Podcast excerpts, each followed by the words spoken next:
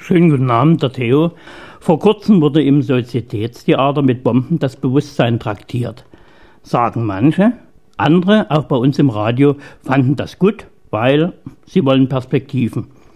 Für mich auch ein bisschen geheimnisvoll, was das dann so ist, aber naja.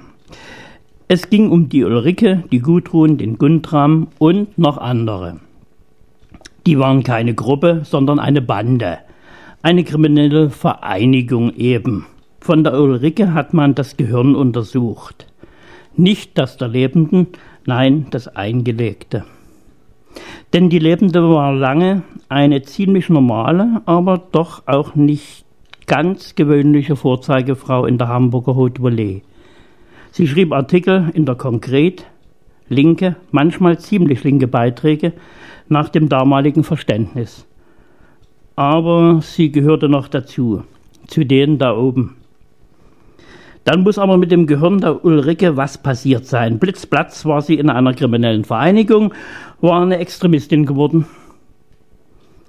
Das Gehirn kann man ja noch lange untersuchen, aber die anderen Teile von ihr, Vielleicht hat die Seele einen Defekt gehabt, aber die fliegt ja weg, verloren als Forschungsobjekt. Oder die Gesellschaft hat doch eine Aktie dran. Dann müssen die Faschismusforscher ran. Grauses Haar und grause Gedanken, sage ich nur. Doch besser, die Hirnforscher finden den Grund für die Anwandlung der Ulrike. Das könnte dann einen Nobelpreis geben. Genug davon, es gibt noch andere Extremisten, links und rechts, nur nicht in der Mitte. Jetzt fand auch eine was ziemlich extrem, und zwar ihre materiellen und kulturellen Lebensumstände mit 345 Euro pro Monat nach Hartz IV. Die gute Frau aus dem badischen Lörrach fand das sogar verfassungswidrig. Und wenn die Montagsdemos nicht helfen, dann hilft vielleicht die Frau mit den verbundenen Augen die sagte, wart erst mal ein bisschen, ich sehe mir die Sache dann gleich mal an. Hm, dann gibt sie sie an die Leute, die was davon verstehen. Einige Damen und Herren, die nennen sich das Bundessozialgericht, das Oberste, und die gucken sich den Fall an. Was ist denn das Problem? Du hast dein Fresserchen, Kultur hast du sowieso keine, sonst hättest du Geld, also brauchst du auch keins mehr drüber. Die Klägerin behauptete, die 345 Euro decken vielleicht das physische, nicht aber das soziokulturelle Existenzminimum ab. Das Gericht entschied, wegen des großen Spielraums des Gesetzgebers bestünden keine durchgreifenden verfassungsrechtlichen Bedenken gegen die 345 Euro als monatliches Existenzminimum. Hi, dann würden ja auch beispielsweise 100 Öcken lang, ist auch dreistellig, das Monatssalär dieser Richter liegt über den Jahreseinkünften eines Langzeitarbeitslosen.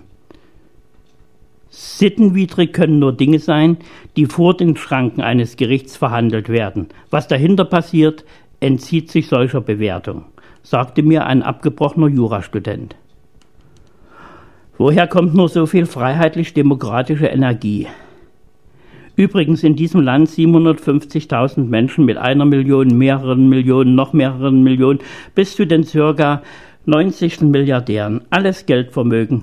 Eigentlich ziemlich extrem im Verhältnis zu 345 Glocken jeden Monat. Erinnert sich noch jemand an den Luxus von Wandlitz? Mit Extremismus, Extremisten und einer kriminellen Vereinigung hatte ich begonnen. Also, die gibt's links und rechts und die RAF war so eine kriminelle Vereinigung. Was für welche fallen mir noch ein? Hm. Die Russenmafia natürlich, die islamischen Extremisten, die Neonazis, die Linksextremisten aller Schattierung. Hm. Wenn euch, liebe Zuhörer, noch welche Extremisten und kriminelle Vereinigungen einfallen sollten, ruft bitte an. Wir notieren es und prüfen auf Sendefähigkeit. Immer das Medienrecht im Auge. Tschüss vom Theo und noch unsere Telefonnummer, die 317 hier in Dresden, 317 9225, 317 9225.